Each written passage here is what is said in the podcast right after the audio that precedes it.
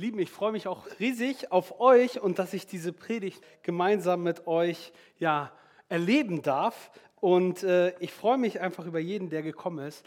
Und wir leben in einer Zeit, wo äh, ich würde sagen, es gibt so eine Art Motto. Und zwar das Motto, sicher ist sicher. Kennt ihr dieses Motto? Irgendwie lieber auf Nummer sicher gehen. Also ne, in den jetzigen Zeiten ist das äh, fast hochheilig, dieses Thema. Aber ihr Lieben, wir, wir wollen Schutz, wir wollen Sicherheit, wir sorgen für Alarmanlagen, wir machen Schlösser an unsere Türen, wir, wir, wir, wir tragen Masken, wir suchen überall Sicherheit ähm, und wollen irgendwie die, die Situation gerne kontrollieren.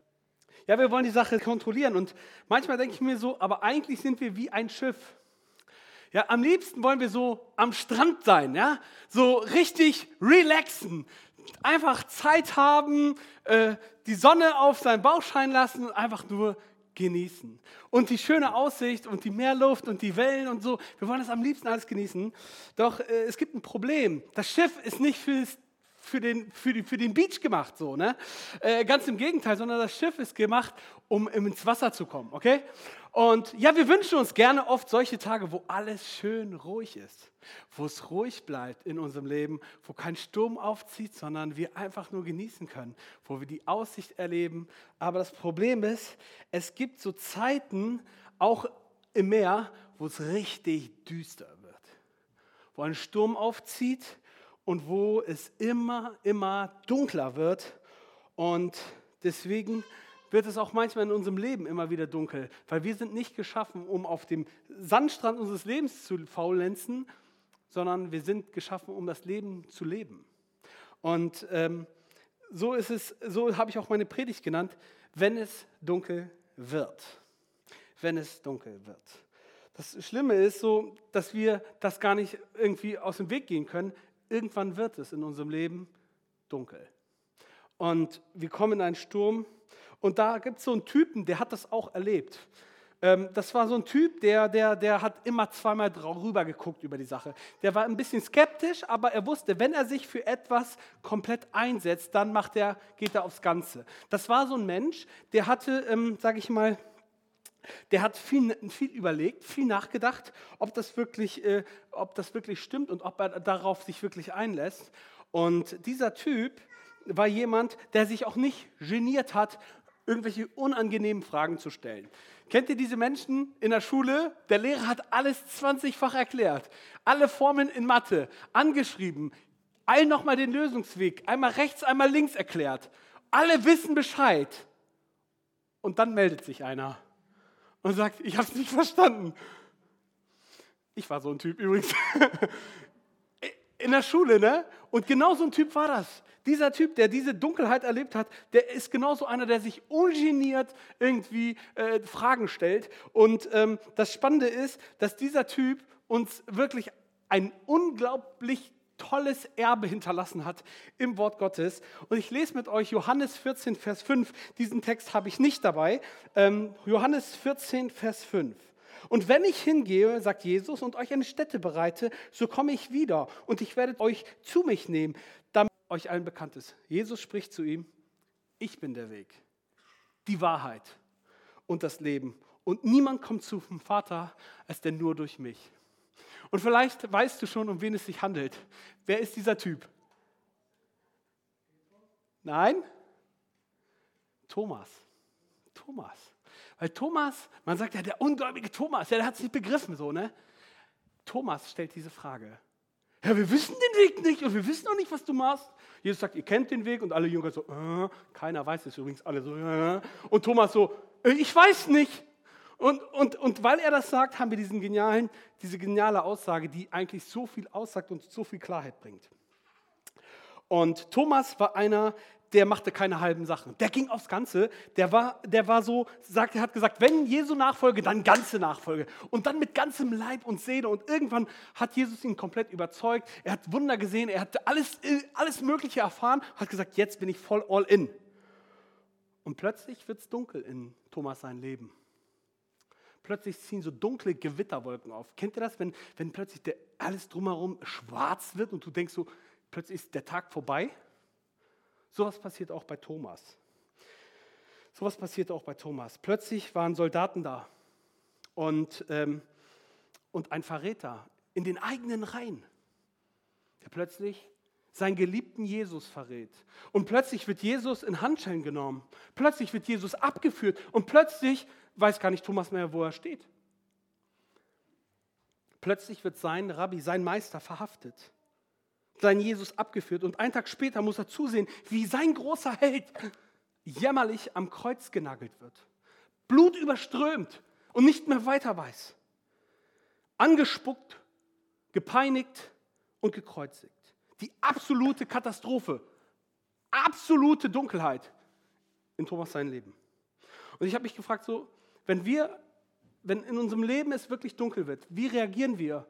Und, und was sind so Reaktionsmuster, die wir als Menschen hin und wieder mal annehmen? Also ich frage mich so, was sind so typische Reaktionen, wir als Menschen? Wenn wir merken so, boah, es gibt ein Problem, was machen wir? Wir gucken aufs Problem. Wir, wir, wir sehen das Problem, wir fokussieren uns auf das Problem und wir denken so, Du Problem, Alter, du machst mich richtig fertig. Und wisst ihr, was man, man auch dadurch passieren kann? Wir, wir fangen an, irgendwann das Problem so zu sehen, wie so, wie so, wie so, so, ein, so ein riesiges Gebäude vor uns, so wie so ein riesiger Berg. Und dann stehen wir davor und sagen so, äh, wie sollen wir das nur schaffen? Und wir fühlen uns absolut machtlos. Ja, manchmal haben wir so Probleme, Schwierigkeiten, Situationen in unserem Leben, wo es wirklich dunkel wird. Plötzlich siehst du nichts mehr, weil das Ding steht dir so vor der Nase. Das ist komplett nur noch dunkel. Du bist machtlos, du hast gar keine Ahnung, weißt nicht mehr, wie es weitergeht. Und weißt, wisst ihr, was dann folgt? Angst. Langsam schleicht sich die Angst ein, weil du nicht mehr weißt, du beherrschst die Situation nicht. Du hast gar keine Ahnung, du weißt nicht, wie du damit umgehen sollst. Und plötzlich beginnt Angst, dein Leben zu bestimmen. Und du triffst Entscheidungen aufgrund von Lügen, aufgrund von Dingen, die nicht so sind, wie sie eigentlich scheinen. Aber du bist so fokussiert und alles wird um sich immer dunkler. Immer dunkler, immer dunkler, immer dunkler. Und wir wissen gar nicht, wisst ihr, was als nächstes passiert? Als nächstes sind wir Menschen oft so drauf, dass wir sagen, wir suchen einen Schuldigen. Gerade wir Deutschen. Wer, wer, wer ist dafür verantwortlich? Du bist schuld gucken wir uns um und wenn wir niemanden finden, keine Ahnung, Freund, Partner, Familie, Cousin, Bruder, was auch immer, irgendwer muss schuld sein an der Situation. Und wenn wir uns so aufregen und, und, und uns so fragen, Mensch, wie, wie geht es hier weiter, äh, glauben wir permanent Lügen, die, die, die uns auf uns eindreschen. Und es passiert, dass wir, wenn wir gar keinen Schuldigen finden, wenn es nichts mehr gibt, dem wir diese Schuld äh, zusprechen können, Wisst ihr, wen wir dann nehmen? Jemand, der immer da ist. Wir nehmen Gott. Warum lässt du das zu, Gott? Warum, was, hast du, was hast du dir dabei gedacht? Du, du hast doch alles, alle Möglichkeiten. Das, also das, du bist doch allmächtig. Warum ich? Gott, warum ich? Warum? Das kann doch nicht sein. Gott, du bist schuld an meiner Situation. Was hast du da zugelassen? Was hast du da zugelassen? Wisst ihr was? Wir klagen Gott an. Wenn wir niemanden finden, wer irgendwie schuld ist, dann finden wir immer, Ende, am Ende immer Gott. Dann klagen wir ihn an. Wisst ihr? Und Anklage ist absolut legitim. Gott liebt es, wenn wir in Verbindung mit ihm treten und ihm sagen, was wir nicht mögen. Die Bibel ist voll davon. Es gibt ein eigenes Buch, das heißt Klagelieder. Ja, ähm, es ist voll davon und es ist vollkommen normal. Es ist absolut legitim Klage zu äußern. Es ist absolut legitim zu sagen, Gott, ich sehe nicht, ich habe keinen Ausweg mehr. Oder ich, ich weiß nicht, wer hat da Schuld an dieser Situation. Es ist absolut okay, wenn du dich auskotzt. Aber wisst ihr, was das Problem ist? Wenn wir uns ausgekotzt haben, dann landen wir irgendwo im Frust. Und dieser Frust, da richtet sich unser Blick nach innen. Und wir gucken auf den Schmerz der das, was das Problem ausgelöst hat. Und wir gucken auf den Schmerz, wir gucken auf die Verletzungen und wir sagen, das geht nicht. Wie kann der das nur lassen? Und wir fokussieren uns nur noch innerlich auf das, was uns wirklich wehtut.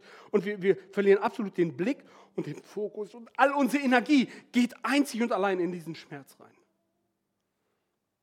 Auch, auch, auch Thomas hat das erlebt. Plötzlich ist dieser Jesus weg drei Jahre lang mit ihm mitgelaufen und jetzt komplett enttäuscht. Alles fliegen lassen, ganze, ganze Möglichkeiten, berufliche Möglichkeiten ausgeschlagen, einfach nur ihm nachzufolgen, weil er gesagt hat, er ist der Messias. Er ist der Sohn Gottes. Er ist der, der alle Macht hat. Und jetzt, was ist jetzt hier los? Komplett, komplett am Ende. Thomas ist komplett am Ende. Ich weiß nicht, wo du stehst heute. Und aber auch du dieses Gefühl kennst, wo du sagst, ich kann nicht mehr. Ich habe ich hab alles darauf gesetzt, Gott, dass, dass, dass du es machen wirst. Und plötzlich Schmerz, Verletzung. Du richtest deinen frustrierten Blick immer nur nach innen und guckst auf den Schmerz und packst all deine Energie da rein und, und du denkst so, die Tränen haben gar kein Ende. Da gibt es eine Frau im Alten Testament. Sie ist eine Sklavin. Auch sie kennt diese Geschichte. Abraham und Sarai, das waren die, ja, er war der Stammesvater Israels. Gott beruft ihn. Und er sagt, ich mache dich zu einem Vater vieler Völker. Und er kriegt wie viele Kinder? Null. Und um ihn herum wird es immer dunkler. Es wird immer dunkler um Abraham. Und Abraham weiß einfach in der Situation nicht weiter. Und die Frau guckt sich das an und sagt, weißt du was, nimm meine Sklavin, Hagar, zur freien Frau und zeugt mit ihr ein Kind. So haben wir ein Nachkommen. Und so wie ist es passiert, Hagar wird schwanger. Und ich lese uns den Text aus 1. Genesis ähm, 16, 4 und bis 6. Als Hagar wusste, dass sie ein Kind erwartete, sah sie auf ihre Herren herab. Da beklagte Sarah sich bei Abraham. Jetzt, wo Hagar weiß, dass sie schwanger ist, verachtet sie mich. Dabei war ich es, die sie dir überlassen hat. Du bist schuld. Interessant, ne? Die Männer am Ende sind schon von Gott komplett vergessen. Und wir fragen uns, Gott, merkst du was? Gönnst du mir das nicht? Gönnst du mir nicht endlich mal? Endlich mal bin ich dran und wir sind mitten auf unserer Mitleidsparty. Kennt ihr Mitleidspartys? Alter, ich kenne Mitleidspartys. Und wir denken so, hey, Mitleidsparty ist schon okay. Allein was da passiert ist, das kann ich mir jetzt mal gönnen. So eine Mitleidsparty. Ich kann einfach mal mich auskotzen. Ich kann einfach mal sauer sein, mehrere Monate und Wochen auf Gott und Jahre, wenn es sein muss. Ich kann das einfach mal hinhauen alles und denke mir so, ach, das passt schon, ich habe das, das ist okay. Aber wisst ihr, was das Problem ist? Es hat Auswirkungen auf unser Leben. Diese Mitleidspartys haben Auswirkungen auf unser Leben. Zuerst auf dich, dann auf die, deine Gemeinschaft und dann dein Umfeld. Wisst ihr?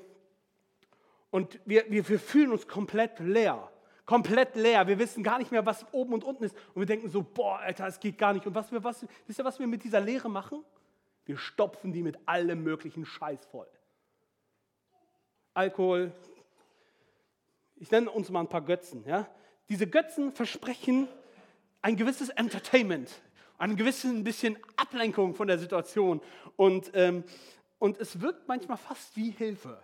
Das Problem ist, dass diese Götzen, die sich dann uns anbieten, ähm, bieten nur kurze Befriedigung, aber fordern ein hohes Opfer und sorgen dafür, dass du dich psychisch beraubt fühlst und seelisch. Dass du richtig fertig bist danach. Deswegen heißt es dann so schön, gönn dir. Du kannst dir ruhig mal was gönnen. Heute ist mal ein Tag, ey, da machst du noch eine zweite Flasche auf.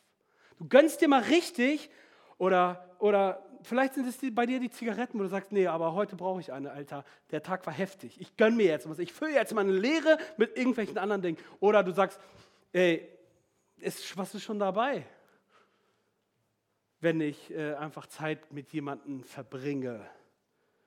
Ist doch schon okay, so ein Seitensprung. Oder du sagst, hey, ich mache richtig verrückte Sachen, Alter. Ich springe vom Klippen, ich gebe mir den Adrenalinkick, ich fahre mit 130 durch, die, äh, durch eine 30er-Zone oder sonst was. Du sagst, heute ist mir scheißegal. Und der, das Let also der Letz die letzten Gedanken, die du hast, vielleicht ist so, heute scheiß drauf. Heute gebe ich mir richtig. Und diese Lehre versuchst du mit, immer mit etwas zu füllen. Und wisst ihr was?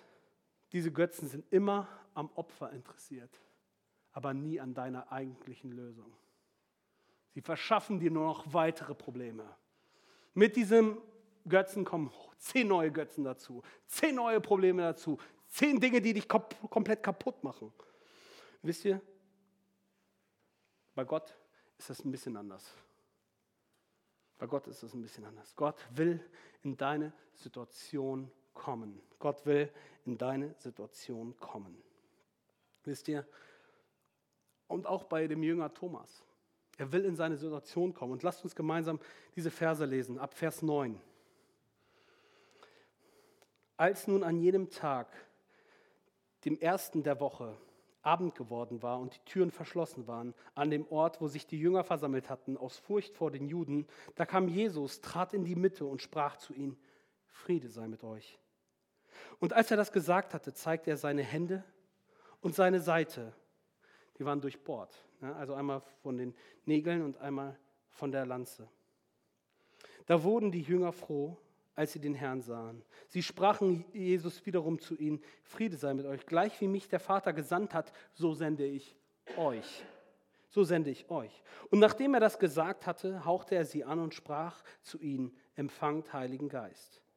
Welchen ihr die Sünden vergebt, denen sind sie vergeben. Welchen ihr sie behaltet, dem sind sie behalten. 24. Thomas aber, einer der Zwölfen, der Zwilling genannt wird, war nicht bei ihnen, als Jesus kam. Da sagten ihm die anderen Jünger, wir haben den Herrn gesehen. Er aber sprach zu ihnen, wenn ich nicht einmal meine Hände in seine Nägelmale sehe und meine Finger in seine Nägelmale lege und meine Hand in seine Seite lege, so werde ich niemals glauben. Wisst ihr, Thomas will Fakten. Ja, Fakten sind Freunde, sage ich auch gerne. Fakten sind richtig gut. Und man hat richtig das Bedürfnis, so, wisst ihr was, den ganzen Mist, den ihr mir da erzählt, den glaube ich erst, wenn ich wirklich sehen kann, wirklich fühlen kann, wenn ich wirklich, da, sonst, sonst, werde ich, sonst halte ich euch trotzdem für vollkommen verrückt. Vorerst nicht, vorerst nicht. Und wisst ihr warum? Weil unsere Perspektive so düster und, und, und trostlos erscheint? Weil wir möglicherweise gedacht hast, dass Gott dich vergessen hat. Die Menschen, die innerlich zerbrochen sind und verbindet ihre Wunden. Aber warum spüren wir das nicht? Warum spüren wir das nicht? Wir glauben oft so, du bist komplett weit weg. Aber das Gegenteil ist der Fall. Gott sagt, und wir glauben seinem Wort, er sagt, ich bin dir näher, als du glaubst. Ich bin dir sowas von nah und ich bin der, dein Arzt und ich will dein Herz und deine Wunden komplett neu verbinden. Ich will an dich ran. Aber das Problem ist, lass mich doch an dich ran. Wisst ihr? Denn die Krise dient immer einer Sache. Wusstest du, egal welches dunkles, tiefes Tal da ist, dient es immer nur eine Sache, dass dein Vertrauen mit Gottes Vertrauen mehr zusammenwächst. Dass du Gott mehr vertraust. Das ist, damit du Gott mehr glaubst. Dass jede Krise in diesem Leben dient dieser einen Aufgabe, dass du dich mit Gott neu, neu in einer ganz anderen neuen Art und Weise ihn kennenlernst, in einer ganz anderen Art und Weise verstehst, ein neues Gottesbild bekommst. Es dient nur dazu, dass du ihn ganz anders kennenlernst, in deinem Schmerz, in deiner, in deiner Ohnmacht. Wisst ihr? Und er holt nämlich in dieser Krise immer das, aus das Innere ans Licht. Wenn ich eine Orange zerquetsche, was kommt da raus? Das, der Saft der Orange. Und ihr Lieben, wenn wir zerquetscht werden, wisst ihr, was da rauskommt? Da kommt manchmal Gift und Galle. Da kommt manchmal Verzweiflung, Schmerzen und absolute Unvergebenheit raus. Wenn Gott uns nimmt und wir uns gebrauchen lassen, dann, dann kommen Widerstände. Und er sucht, gibt uns diese, diese, diese gewissen Anfechtungen in unser Leben, damit wir gestärkt werden. Wenn du Jakobus 1 lesen willst, bitte, mach das. Da kriegst du eine perfekte Anleitung, wie du mit diesen Versuchungen umgehen kannst. Und diese Anfechtungen sind wie, wie Wind, die, die, das dein Segel deines Schiffes nach vorne treiben soll. Und diese, diese, dieser heilige Wind Gottes, wenn der Heilige Geist kommt und dein Leben komplett verändert, dann lässt du etwas zu in deinem Leben. Ihr Lieben, es, es, es sorgt immer dafür, dass, dass Dinge nach vorne auch aus dir herauskommen. Und ihr Lieben, wir haben als Kinder, äh, gibt es immer auch Kinder, auch selbst Kinder machen Krisen durch. Erwachsene machen Krisen durch, Jugendliche machen Krisen durch. Nur es äußert sich immer unterschiedlich. Bei Kindern sieht man Verhaltensauffälligkeiten, bei Jugendlichen äh, Sel äh, Selbstverletzungen oder Delikte, ja, ähm, und bei Erwachsenen Burnout und Suizid. Ihr Lieben, wir haben alle diese Symptome und sie kommen irgendwo alle aus uns heraus. Und wir müssen lernen, wir müssen lernen, dass diese Früchte nicht in unserem Leben anfangen zu wachsen. Aber die Krise, dieser Zerbruch dient immer diesem Zweck. Denn Gott hat einen Plan mit dir und er will dich in, in, in dieser Dunkelheit deines Lebens die, dich komplett, dir komplett begegnen.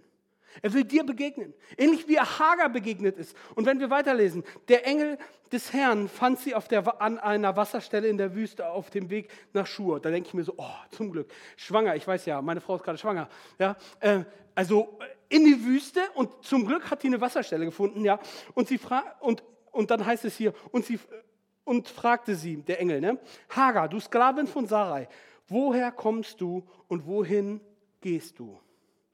Ich bin auf der Flucht von meiner Herrin Sarai, antwortete sie. Da sagte der Engel des Herrn zu ihr, geh zu ihr zurück, bleibe ihre Sklaven und ordne dich ihr unter. Du denkst, Jackpot, genau das will ich hören. Gott, genau das will ich hören. Unterordnung, drunter kommen. Ja, ich mach das. Keiner hat Bock auf so eine Aktion, oder? Natürlich nicht, sowas wollen wir nicht hören. Wir hätten uns lieber gehört, so, ähm, Sarai, Geh noch zwei Schritte weiter und dort steht dein Traummann auf dich. Der hat die ganze Zeit auf dich gewartet. Der hat zwei Kamele dabei und will dich mitführen in das Land, wo Milch und Honig fließt. Keine guten Entscheidungen und äh, da einfach loszulaufen und so weiter und so fort. Aber wisst ihr, sie spielt eigentlich mit ihrem Leben und sie spielt auch mit ihrer Gemeinschaft, auch mit dem Kind, das sie in sie trägt und auch eigentlich mit der Gemeinschaft und ihr Umfeld, also mit den Nachkommen. Es gab nur einen Nachkommen, der unterwegs war und der war gerade im Bauch von Hagar und die haut einfach ab. Da, bricht auch für Abraham die aktuelle Situation ein bisschen aus den Fugen. So, und, und, und der weiß gar nicht mehr, wo er ist. Und dann heißt es hier, aber der Engel des Herrn begegnet ihn, begegnet ihr. Und wisst ihr, was für Engel des Herrn auch genutzt, also man fragt sich manchmal, wo Jesus sagt ja, bevor Abraham war, war ich. Und dann die Theologen diskutieren, wer ist denn der Engel des Herrn? Er lässt sich auf jeden Fall anbeten. Er taucht komischerweise nach Jesu Geburt nie wieder in der Bibel auf. Es gibt so Theorien und ich glaube auch, dass es Jesus war, als der Engel des Herrn. Weil alle anderen Engel lassen sich nicht anbeten, nur dieser Engel lässt sich anbeten. Und interessanterweise ist auch, dass Hagars Kommentar am Ende ist, Gott ist mir begegnet. Auf jeden Fall, der Engel des Herrn kommt in diese Krise und spricht eine Verheißung aus. Und wisst ihr was? Und sie merkt, Gott hört mein Leid, meine Dunkelheit. Und dann lesen wir weiter, Vers 13. Da rief Hagar aus, ich bin tatsächlich dem begegnet, der mich sieht. Darum nannte sie den Herrn, der mit ihr gesprochen hatte, du bist der Gott, der mich sieht. Du bist der Gott, der der mich sieht. Wisst ihr, und eins kann ich dir sagen, Gott sieht dich in deiner Situation. Und du denkst so, oh, nee, ich fühle es nicht, aber ich sage dir, Gott sieht dich. Er kennt dein Leben, er kennt dein Herz, er weiß ganz genau, was du brauchst und er sieht dich. Und wisst ihr was? Er will immer dein Bild, dein Bild von Gott neu prägen. Er will immer deine Beziehung von Gott neu prägen. Und er will immer in die Situation kommen und dich daraus retten. Nur das Problem ist, dass wir manchmal Geduld brauchen für die Situation und dass wir uns hinwenden müssen zu Gott, damit er uns retten kann. Wenn du sagst, nee Gott, ich will nicht. Ich habe jetzt vor kurzem so ein Beispiel gehört, ne? Ist so ein Typ kurz am Abnippeln, ja? Am, kaum ertrinken, steht auf seinem äh, irgendwie Flut und er steht auf seinem Dach und alles Wasser um ihn herum und sagt so, Gott, schick mir jemanden, so, ne? Und dann kommt ein Hubschrauber vorbei, sagt, wir nehmen dich gerne mit. Er sagt, nein, Gott wird mich retten. Genau, er sagt irgendwie so, Gott soll mich, Gott rette mich irgendwie so, ne? Und betet die ganze Zeit, Gott rette mich. Und kommt ein Hubschrauber vorbei. Hubschrauber sagt er nein. Kommt ein technisches Hilfswerk, schwimmt vorbei. Sollen wir dich mitnehmen? Wir können dich hier rausholen. Nee, Gott wird mich retten. So, und, und irgendwann ist er Oberkante, Unterkante, so, Oberlippe, Unterkante, wie man das auch nennt, und säuft ab, kommt im Himmel und Gott sagt, Junge, was war los? Und er so, wie, was war los? Ich habe ganze Zeit gesagt, du sollst mich retten. Und Gott sagt, ja, habe ich dreimal, viermal versucht. Du hast dich nicht retten lassen, sag mal. Was stimmt nicht mit dir? Ja, und der Punkt ist, er dachte immer, Gott wird ihn übernatürlich von einer Wolke begleitet irgendwie in den Himmel fahren. Das Problem ist, Gott rettet durch unterschiedliche Arten und auch durch dich. Er benutzt Menschen, er benutzt auch manchmal Engel, aber manchmal bist du der Engel für andere. Ihr Lieben, auf jeden Fall, Gott will immer, dass unser, unsere, unser Bild sich verändert. Er will immer, dass unsere Situation sich verändert und er will da eingreifen. Und wisst ihr, was er dann macht? Er will unser Sein verändern. Und wenn wir unser Sein verändern, dann können wir ganz anders mit Stürmen umgehen. Okay? Auch Thomas braucht eine komplett neue Perspektive und, ähm, und er, er war ja nicht dabei, sozusagen, als Jesus den Jüngern erschienen ist. Und jetzt die Frage, warum eigentlich nicht? Weil es heißt ja hier in dem Vers, Vers 24, Thomas aber, einer der Zwölfen, der, der Zwilling genannt war, war nicht bei ihnen, als Jesus kam. Und ich denke mir so, was war da los, Junge? Wo steckst du? Der, der, der war so fertig, der hat gesagt, in der Krise packe ich meine Koffer. Ciao, ich bin weg. Ihr könnt machen, was ihr wollt. Ich bin auf Flugmodus, zack. Und ich kann mir so vorstellen, er war nicht dabei. Er war nicht dabei, als Jesus den Jüngern erschienen ist. Er war nicht dabei, als Jesus seine Krise schon vorzeitig beenden wollte. Er war nicht dabei. Er war nicht in der Church. Er war nicht dabei. Und wo hätte er sein können, damit Gott seine Krise frühzeitig beendet? Er hätte bei den Jüngern sein sollen, aber er war nicht da. Und ich kann mir so vorstellen, ne, also steht nicht in der Bibel, aber es gibt die Interpretationsspielraum, die Jungs sind auf der Suche nach Thomas. Weil der war ja nicht dabei, der hat es nicht erlebt und die sind vollkommen verstrahlt, laufen durch die Stadt und klopfen an jeder Tür und sagen, Thomas, Thomas, Thomas, wo ist Thomas? Ist hier jemand eingecheckt, der Thomas heißt? Im Hotel? Keine Ahnung, die, die checken alles ab, die suchen diesen Jungen. Warum? Weil der ist so ein bisschen melancholisch, der ist so ein bisschen traurig, der ist so ein bisschen so, hm, als, als er von Lazarus hört, dass er gestorben ist, sagt er auch, lass uns hingehen und auch mit ihm sterben. Ich denke mir so, Junge, ich habe dich lieb, aber was stimmt nicht mit dir? Also irgendwas ist doch nicht normal mit dir. Und dieser Thomas, der, der, der, der, der, der, ist irgendwo, irgendwo ist der untergekommen. Und irgendwann finden sie ihn. Und weißt du was? Und ich denke mir so, wie es so heißt, so, Thomas? Und du hörst nur so, uh, und, du, und die hören so dieses, dieses Thomas rummeckern, ja? Und die denken sich so, hier ist er. Okay, Thomas, mach sofort auf. Wir müssen dir unbedingt was sagen. Und du hörst so das Türschloss so, so, geht so auf, so, was wollt ihr? Lasst mich in Ruhe. Und die sagen so, ich hab, wir haben den Herrn gesehen, wir haben den Herrn gesehen. Und Thomas so, äh, ist klar. Wisst ihr, wann, wann ich das glaube? Wenn ich nicht meine Hände in seine Wundmale lege. Dann erst, Jungs, dann erst. Vorher braucht ihr nicht kommen. Aber irgendwie kriegen sie ihn überredet. Und irgendwann ist Thomas mit dabei. Und dann lesen wir acht Tage später, nach diesem ersten Erscheinen Jesu, heißt es dann hier, also Vers 26. Er war vollkommen auf seiner Mitleidsparty übrigens, ne? der liebe Thomas. Und acht Tage äh, später, und nach acht Tagen waren die Jünger wiederum drin und Thomas war bei ihnen. Slava Bogu. Ja, da kommt Jesus, als die Tür verschlossen war, und er tritt in ihre Mitte und spricht: Friede sei mit euch. Und ich denke mir so, jetzt ist Thomas dabei. Mal gucken, was passiert. So, ne? Seid ihr auch gespannt? Ich auch.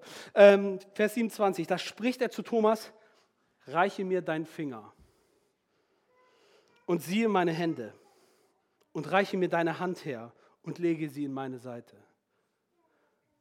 Als wäre Jesus dabei gewesen, als er diesen Frustrationsmoment hatte. Wisst ihr, Gott sieht uns in den guten Zeiten und auch in den schwierigen, komplizierten Zeiten, wo wir ausrasten und sagen, ich glaube erst, wenn, wenn, wenn dies, das, dies, das passiert. Auch dann sieht Gott uns. Und er nimmt uns kompletto. Tutu completo. Ja? Er nimmt uns so, wie wir sind. Er liebt uns so, wie wir sind der erste Moment, die Blicke treffen sich und Jesus sagt, Meister, hier, komm ran auf den Meter. Hier ist Kirche zum Anfassen. Da wollen wir die perfekte Antwort haben. Und Gott, manchmal sagen wir Gott, jetzt komm du doch, sprich du doch, komm mit deinen Antworten. Denn ich brauche dich. Ich brauche deine Argumente.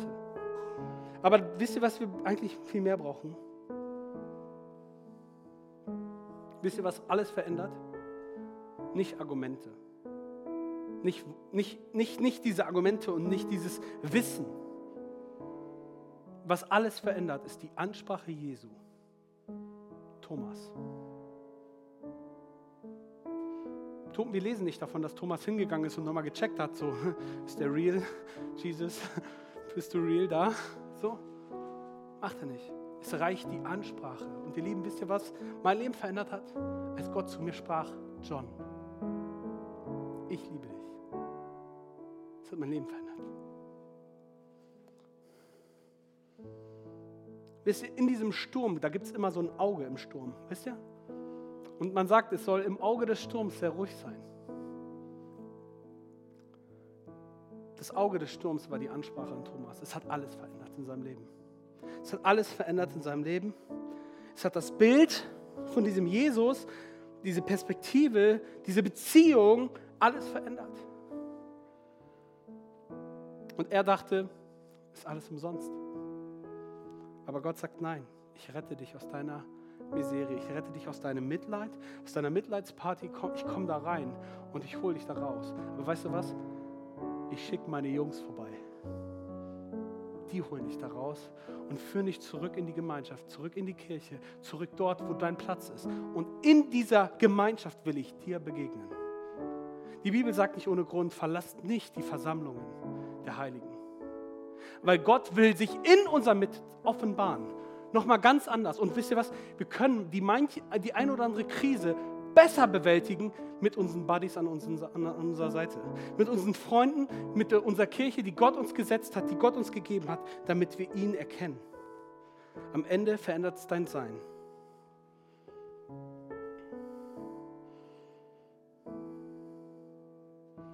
Wisst ihr, und Gott ist der Einzige, der unser Herz ändern kann. Wir können nichts tun. Die Bibel sagt, getrennt von Jesus kannst du nichts tun. Und nichts ist richtig wenig. Richtig wenig. Und er sagt alles, er, er, er reicht dir heute seine, seine, sein, sein Kreuz und sagt, habe ich für dich getan, aus Liebe zu dir. Habe ich für dich getan, aus Liebe zu dir, weil ich, weil, weil du mir so wichtig bist. Habe ich alles gegeben und ich werde mit diesem, mit diesem, mit diesem, mit diesem, mit diesem Opfer werde ich dir auch alles weitere schenken, sagt der Römerbrief. Glaube mir, vertraue mir in deinem Sturm. Und manchmal musst du abwarten. Und manchmal musst du schreien zu Gott. Als die Jünger unterwegs waren und es stürmte und sie im Boot waren und Jesus schlief, ich denke mir so, warum habt ihr nicht eher geschrien? Also Gebet ist, glaube ich, einer der Waffen, um jeden Sturm zu killen oder auf jeden Fall Klarheit zu bekommen in dem Sturm und Jesus dort einzuladen. Manchmal müssen wir abwarten. Ich will dir nur eins sagen, Gott sieht dich, du bist nicht allein. Und meine Leute vor Ort sind für dich da. Die Kirche Jesu ist für dich da. Jesus sagt, was ihr meinen Geringsten getan habt, das habt ihr mir getan. Und wir können einen Einfluss nehmen, damit andere Jesus heute erleben. Und dafür gibt es Streamteams bei uns in der Kirche, die aufbauen, die die Atmosphäre schaffen, die vorbereiten, die mitdenken, warum sie setzen sich ein für die eine Sache, damit du und ich verstehen, dass wir geliebt sind, dass wir anerkannt sind bei Gott und dass er uns aus jeder Krise rausholen kann. Und weil wir das so oft vergessen in unserem Herzen, müssen wir das immer wieder uns neu sagen, damit wir in der Krise einander haben. Versteck dich nicht. Beende jede Mitleidsparty in deinem Leben. Jesus Christus liebt dich und er kämpft um dein Herz. Und er will dich füllen. Wisst ihr, er will dir begegnen. Er will deiner Lehre deines Herzens begegnen, deine, deines Frustes, alles. Er will da genau hineinkommen und will dich sagen, Kind, ich warte schon so lange, mach mir die Tür auf, ich will dir begegnen. Wisst ihr, dieses Ereignis änderte für Thomas alles. Vers 28 antwortete Thomas, mein Herr und mein Gott. Wisst ihr, es hat sein Gottesbild verändert. Und diese drei Punkte möchte ich euch mitgeben. Die Krise ist dafür da, dass du erstens dein Gottesbild sich verändert. Deine Perspektive und deine Beziehung zu Jesus komplett sich verändert. Deine Situation sich verändert. Er will dich retten. Er will, er will, er will dich sich zeigen. Er will sich dir offenbaren in der, in der Situation. Und er will dein Sein neu stabilisieren, dass du mehr Kraft bekommst für die nächste Herausforderung, für das nächste Tal, mit dem du gemeinsam mit Jesus da durchgehen kannst. Wisst ihr, Thomas hat es so weit, so krass verändert. Der Apostel Thomas ging bis nach Südindien und baute weitere sieben Kirchen auf. Ihr könnt bis heute in Südindien die Kirchen von Thomas sehen. Der Angsthase, der Melancholiker, der, der, der sich zu viel Gedanken macht, der, der denkt, ich, ich, ich, mir, ich verliere alles. Der, derjenige, der depressiv ist, geht hin, verändert vom Heiligen Geist, befähigt und unter seiner Kraft und beginnt etwas aus Liebe zu Gott in Südindien zu starten. Wisst ihr, wir, wir sind manchmal wie ein Schiff. Wisst ihr, wo der sicherste Ort ist? Für ein Schiff? Im Hafen. Aber das Problem ist, Leute, das Schiff ist nicht für den Hafen gemacht. Und so sitzen wir auch manchmal hier in unserem Hafen und müssen irgendwie dieses Leben leben und rausfahren und Abenteuer leben. Und der einzige Weg, der einzige Weg ist, der einzige Weg ist, dass Gott in deine Situation kommt und dich befähigt. Zu sagen, Kind, mit mir empfang Geist Gottes, empfang die Kraft, empfang den Mut, empfang die Stärke, empfang das, was du brauchst, um dieses Leben zu leben, mit mir an deiner Seite. Und wir werden jeden Sturm überwältigen und wir werden Abenteuer erleben, gemeinsam. Dafür bist du gemacht. Und ich habe einen Plan mit dir, ich liebe dich und ich kämpfe so lange für dich, bis du verstehst, dass dieses Kreuz für dich gilt. All deine Sünden sind dir vergeben. Du hast absoluten Zugang zu Gott. Du brauchst dich nicht mehr klein machen, du brauchst dich nicht irgendwie komisch fühlen. Du darfst einfach sagen, hier bin ich, Herr, sende mich. Gleich wie mich der Vater gesandt hat, sagt Jesus zu seinen Jüngern, sende ich euch. Gleich wie ich der Vater gesandt hat, sende ich euch. Und ich denke mir, wir dürfen wachsen, wir dürfen Resilienz aufbauen. Ich habe uns sieben Säulen mitgebracht. Sieben Säulen der Resilienz. Resilienz bedeutet aus Krisen stark hervorgehen. Und da gibt es Optimismus, Akzeptanz, Opferrolle, Loslassen, Lösungsorientierung, Verantwortungsübernahme, Zukunftsorientierung und Netzwerk. Okay? Ich schicke euch das gerne. Also, jede Krise brauchen wir diese Säulen. Nur das Problem ist, dass wir diese Säulen oft gar nicht bauen können. Aber mit Gott hilft dir, neuen Optimismus zu gewinnen. Hilft dir, neue Zukunft zu sehen. Und Jesus sagt, Friede sei mit dir.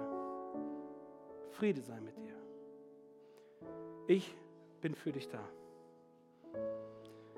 Ich bin für dich da. Ich möchte jetzt dazu kommen, dass wir einfach vor Gott sind. Und uns einfach fragen, Gott, wo bist du, wenn es dunkel wird um mich? Es gab einen kleinen, einen kleinen Satz, der hat mich richtig gecatcht heute oder auch in der Vorbereitung. 1. 1. Genesis 16, da heißt es, Vers 9 und 10, da fragt Gott, also der Engel des Herrn, die Hagar, woher kommst du und wohin gehst du? Ich glaube, dieser Satz steht nicht ohne Grund in der Bibel. Und dieser Satz erdet uns. Und es macht deutlich, ich habe mich auch gefragt, ob diese Engel des Herrn eigentlich das meint, worauf Hagar dann antwortet. So von Sarah, ich hau ab. Hm, ich glaube, die Frage stellt sich Gott uns heute ganz anders. Wo kommst du her? Und wohin gehst du hin?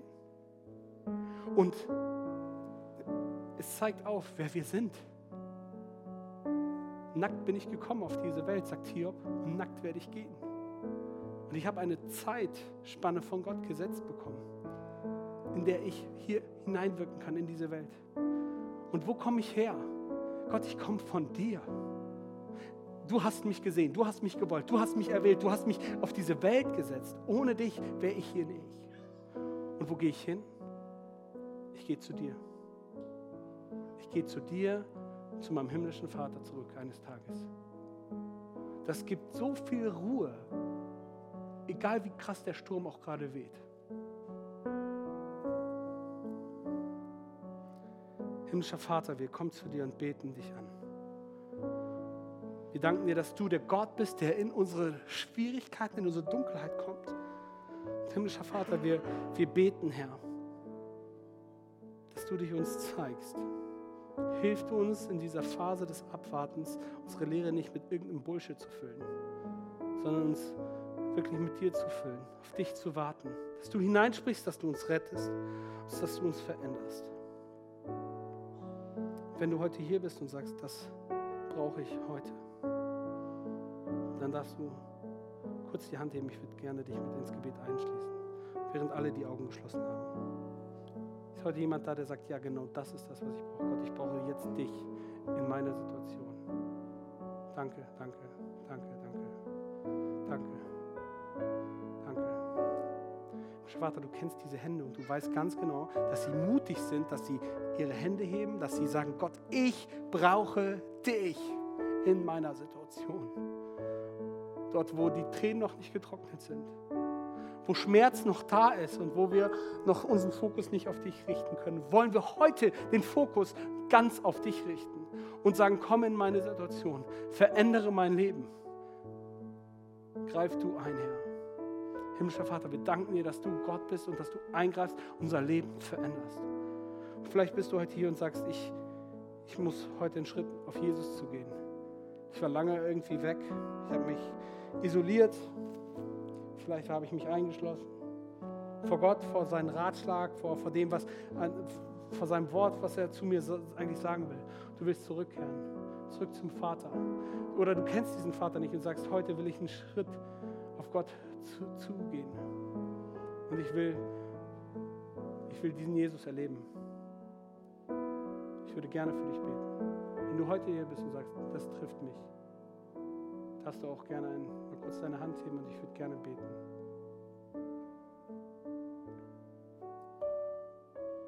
Danke, Jesus, dass du hier bist und dass deine Gnade immer wieder neu ist.